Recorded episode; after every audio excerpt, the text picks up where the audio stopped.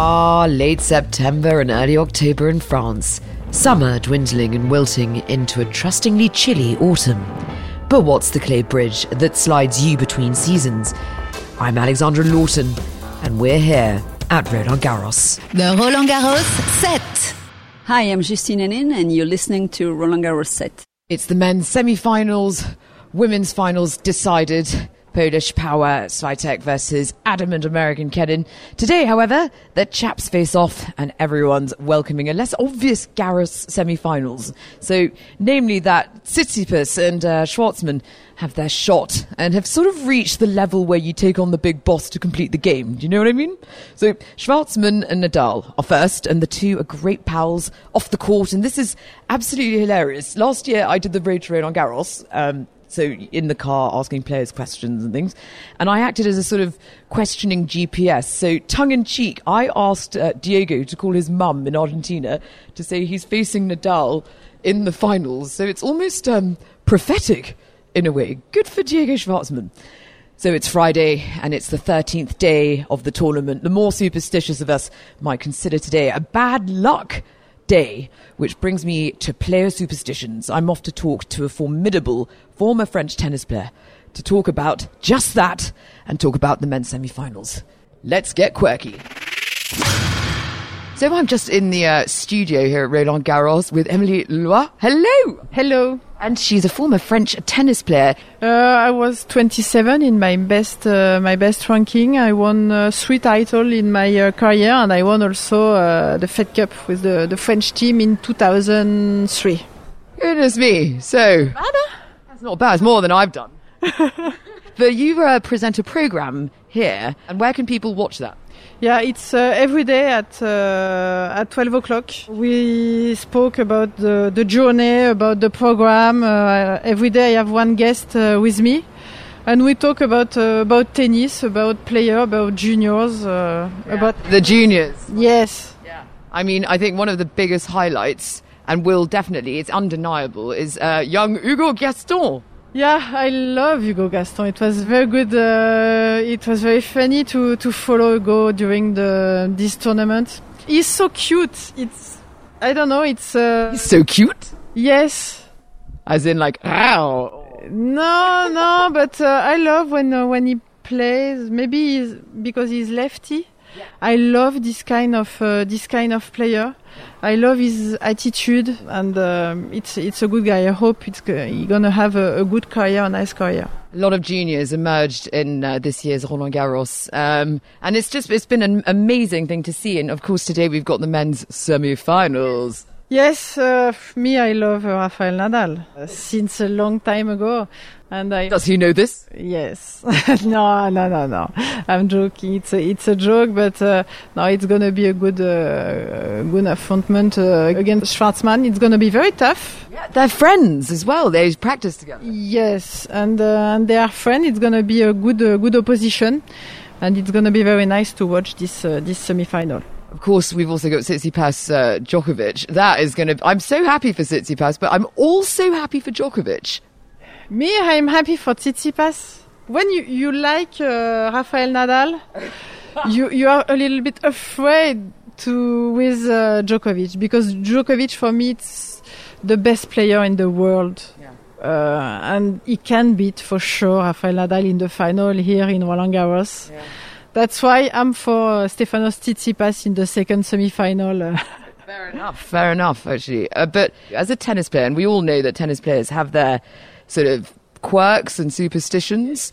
When you were playing, did you have any particular? a lot maybe maybe too much when i won uh, one one point i love to play the next point with the same ball Oh, you Gasquet, yes. the same exactly uh, the same and when i put one uh, i don't know one shirt or one uh, one t-shirt uh, if i won the first match with this color i put all the time the same color for the next round No. yes What about food? Sometimes if I hit, uh, yeah, a, a good, uh, if I have a good dinner with a good plate, I can take uh, the same for seven uh, days. Has there ever been a time where you thought logically this is ridiculous. But actually, one time you did change the routine and you didn't win. Yeah, I think yeah, I agree with that. It can be ridiculous, but uh, you feel good when you do all the time the same. With the ball, uh, it's completely crazy, but I love to take the same ball like uh, like Gasquet. I feel more, I don't know, feel more comfortable with this uh, this, but I agree, it's a little bit uh, stupid. So at home, when you're finishing uh, your day of tennis or whatever, when you go home and you're with your loved ones, because it's an element of control, do you have to keep a distance from you and your loved ones in case they me- mess up? No, no, no, no. Sure. Yeah, I'm sure. Predictions, firstly, for the for the women's finals tomorrow. ah, Swiatek. Swiatek, Polish power. Yeah, I don't know, but uh, Swiatek can be a good uh, good history. The Roland Garros set. So, just asking some spectators about their superstitions following that lovely interview with Émilie Loit. Hello, guys. Hi. Hello. Hi, how are you? Oh, well, I'm great. Your masks, by the way, are fantastic. Just to describe, they're padded and they have what? What is that? What a nozzle? Yeah, apparently they allow for a bit of like fresh air, but not sure how well it works though. Well, it looks uh, it, it looks very very high tech. So um, so today I'm doing player superstitions, and I was wondering, do you have superstitions of your own? uh, we come from a country where superstitions are very common. We come from Romania, so a lot of things are like, oh, don't do this because otherwise this will happen, or do this because it's good luck. So I used to have quite few of them, but I try to like not rely on them. What's the weirdest? The weirdest one. Hmm, make uh, it's not weird, but I think it's very common. Like make sure you go out of the house with the right foot first. The right foot. Yeah. Yes. The black cat, whenever a black cat passes through, uh, you're supposed to go backwards three steps, just for, you know, bad luck. And you do this ri- just all the time. well, if you see any black cats, you can tell me and I'll do that. It's not very common. though. And another common one is, for example, if you forget something when you leave your house, for example, nowadays, if you forget your mask so many times, we consider it to be bad luck, turning away from your way and going back to pick something. So it's like, no, I won't turn back after what I forgot. I'll just continue my journey. Oh my gosh! How do you get up in the mornings? It's bad luck if you. So if any of the players forget something in the changing room, they shouldn't go back. Into Just don't go back. No. Oh my gosh! Well, I'm glad you made it to Roland Garros without forgetting anything or going back or black That was cat. luck. That was pure luck, actually. 1,000 tickets, that was pure luck. No. Do you have any superstition? I have one. I always put my mm, right shoe first, and that's it. Now that's very interesting. Why? I always do that. Right sock, right shoe. Uh, two unsuspecting gentlemen in the queue, probably wanting to be left alone, hungry, tired, but I'm here harassing them. Guys, player superstitions. We know about those, yeah? What are yours? always listen to my little voice if I go out to my flat and I think something is in my mind. I always stop and go back inside, and my superstition is, is uh, always okay. I left some something inside. So often it's uh, the little voice telling you you've left your keys inside. Even if it's not rational, you'll go back inside. Always. I didn't used to. I do now, and it's always for something uh, good. Is it, is it getting worse? No, no, it's getting better. You never leave your keys anywhere, I never put the same alarm every day on my phone, even if it's the same time. Even at the same time. But uh, it's 7 or 1 p 1 a.m. or 2 p.m. the next day, but never the same. Why? Well, I, I don't know why. It's a superstition, you know? It's, What will happen if you have the same alarm? I don't know. Maybe when I was a kid, uh, I have a difficult day when it was the same alarm, and uh, one day I changed uh, the time, and uh, it was okay. Good, uh, good lord. a bit weird, but it's working. Keep an eye on that time then. so, on my trail, still walking through the site, and uh, I've spotted a woman sitting down eating. What the heck is that? Is that black pasta? Yeah, they are black pasta. Yeah. Okay, all right then. Um, looks appetizing um, and rare. Um, so, player superstitions, we know about them. Do you have any superstitions yourself? I don't think I have any. These black pasta are pretty rare actually, but I'm not looking for these especially, but um, they're good. It's uh, like a ritual. You have to eat black pasta. That's weird. When it comes to superstitions, no, I don't have any. I'm not afraid of, you know, passing under, um, how do you call that, um, a ladder. But sometimes I'm just like, oh, just in case, maybe just I will just avoid it. But, but I don't have any. I think we're going to stick with the black pasta thing. That's sing- That's the singularly weirdest thing I've seen today. Lucky enough to be back in the room with Marc Maury, MC extraordinaire, Roland Garros. Hello, Marc. Hello, Alexandra. How are you? Well, I'm good. Uh, feeling a bit superstitious today. Uh, doing player superstitions. You watch all these matches and you know some of these players. Which player do you think has the best or strangest superstition? Best strangers, uh, the, the most is uh, is Rafael Nadal. Nadal has so many. Uh, he would say for him a routine. When we see it from outside, it's mainly uh, superstition, uh, and it goes far. Not only on court, because this is what we see, but he has others in the locker room. Yeah, like what? like he's choosing the same. Um, uh, well, uh, of course, no, not only shower, but uh, to to put his bag, uh, same locker. Uh, he, he's putting it in a, in a right order. Same thing. It just takes off one thing at a time in the same order most of the time, and he's right before coming in. He's going to the to the bathroom to bat his bandana again and uh, to adjust his hair. Always the same thing, and he does it. And everybody knows that. So, uh, well, in the organization, so uh, you have to take care of uh, of him for this, and this is his routine. This is his way of uh, of doing it. Uh, you see, he's not uh, stepping on lines. He's trying to avoid that.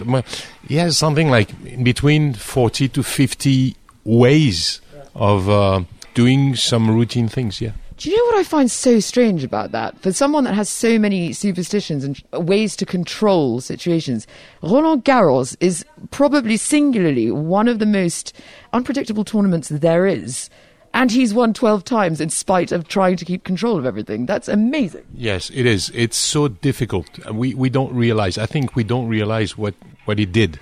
We know it's it's extraordinary, but uh, Marc, are you looking forward to announcing the semi-finals today? yes, I'm ready. Uh, well, we think we will have maybe two long matches, so uh, it could be. These are tricky conditions for Nadal. Uh, balls heavy, uh, humid conditions not not too good, so uh, it can favorize maybe uh, Schwartzman. And on the other one, uh, well, both of them are heaters, so uh, of course Djokovic normally is ahead of uh, Tsitsipas, but uh, we saw that he had uh, some uh, neck problems, so you never know. When you announce Diego Schwartzman, yeah, usually you put the emphasis on the, the, the last name, the family name. But could you go Diego Schwartzman? Of course, it's just like a it's a question of rhythm. You go you go like Diego Schwartzman. You do you do it's it's just a question of rhythm. It's just a question of intensity. So you put the intensity where you want to put it. So you could can put it on the syllable. So any anywhere. Very well. Marc Maury, X marks the spot. Thank you so much. you're Welcome. You're welcome.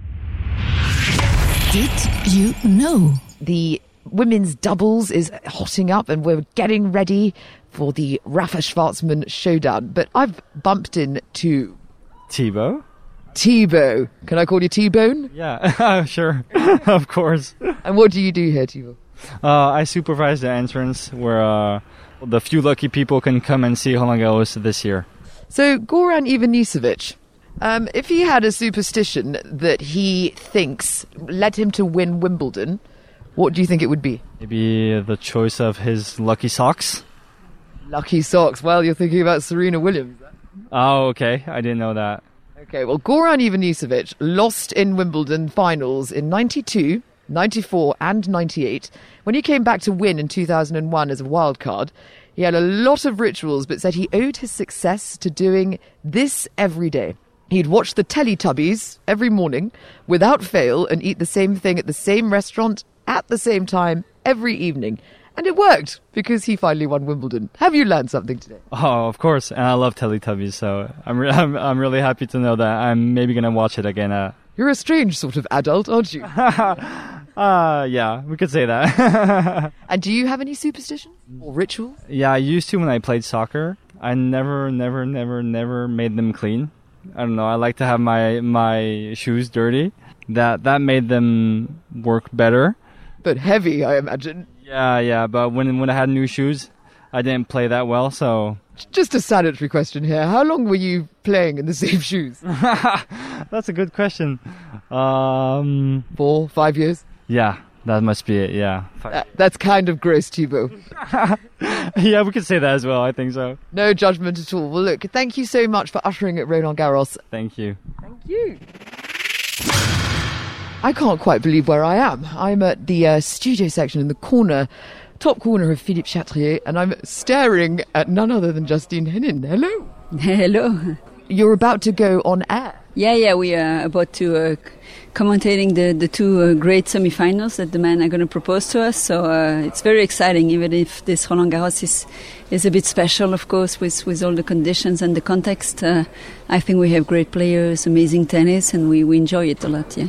It's just been a fantastic tournament, but surely the young Hugo Gaston, that was something that was pretty exciting. Yeah, what he did was was amazing. We like to, to see that kind of player with a, a nice style of game. Also, uh, here we have Rafa and Djoko. Um, you know, they, they're the best players of the world, but we have also Schwartzman and Tsitsipas, which are also some of the best players in the world, but a little bit under in terms of, of level in this tournament. What they showed was something. Uh, really amazing in terms of uh, of level of tennis. Both of them, uh, Schwartzman against it was a, an amazing match, and uh, also it was really windy. And I'm really surprised in these conditions how well the, the guys can play, how focused they can be, and uh, we we can see they love their sport. We can see they love to win because even if special conditions, they they do the job perfectly. Yeah, and there's a camaraderie as well between Nadal and, and Schwartzman. They're good friends, aren't they? Yeah, but Schwartzman is a good friend of a lot of players. He's really appreciated on, on the tour. He's so popular. I remember interviewing him last year. He's just the nicest guy. He is, he is. He, uh, he never complains, you know, about the fact he's not as, as tall as the other players or as powerful. He's, he's using with, I mean, the weapons he has, and also in terms of human being, it looks like everyone likes him, and uh, so it's good. It's fresh for the game, for the circuit, and it's well deserved uh, the results he gets. Okay, and uh, in terms of player superstitions, obviously Nadal and Djoko, they've got their own rituals and things that they do on court. Did you have any when you played? Yeah, I did. We all have a little bit of our superstitions or, or rituals because you don't know what to expect. You don't know what's going to happen in the court, so you need to be back to things that secure uh, yourself a little bit. You're smiling. Hang on. No, but you like to change to, to choose the same side of the from the umpire. You know where, where you were seated the, the the day you won before. Uh, I, I wasn't really working on the lines between points. Um, I like to prepare my bag the same way every day. It's just thing that gives you the, the security. Yeah. Did you change your socks? Uh, no, I, yeah, yeah, I was changing my socks for every match. Yeah, of course. Thank goodness. Justine, good luck. And prediction for the who's going to get to the final? It's, it's very hard to predict. Uh, um, very hard to say. I, I think that Rafa and Djoko will be at their level for sure, but I think it's going to be. I would go for Djoko. Nadal, but I think there will be battles today, so um, there is some, some space for surprise also. Well, the men's semi finals are about to get underway. Can't wait to see what happens. Join me tomorrow for the women's finals on the Roland Garros set. If you have any comments or stories that you'd like to share with us, please do get in contact at hashtag Roland Garros on Twitter, go to Facebook, or use our official Roland Garros mobile app, or just get in contact directly with me. That's at Alexandra Lawton. Toodaloo. The Roland Garros set. Merci.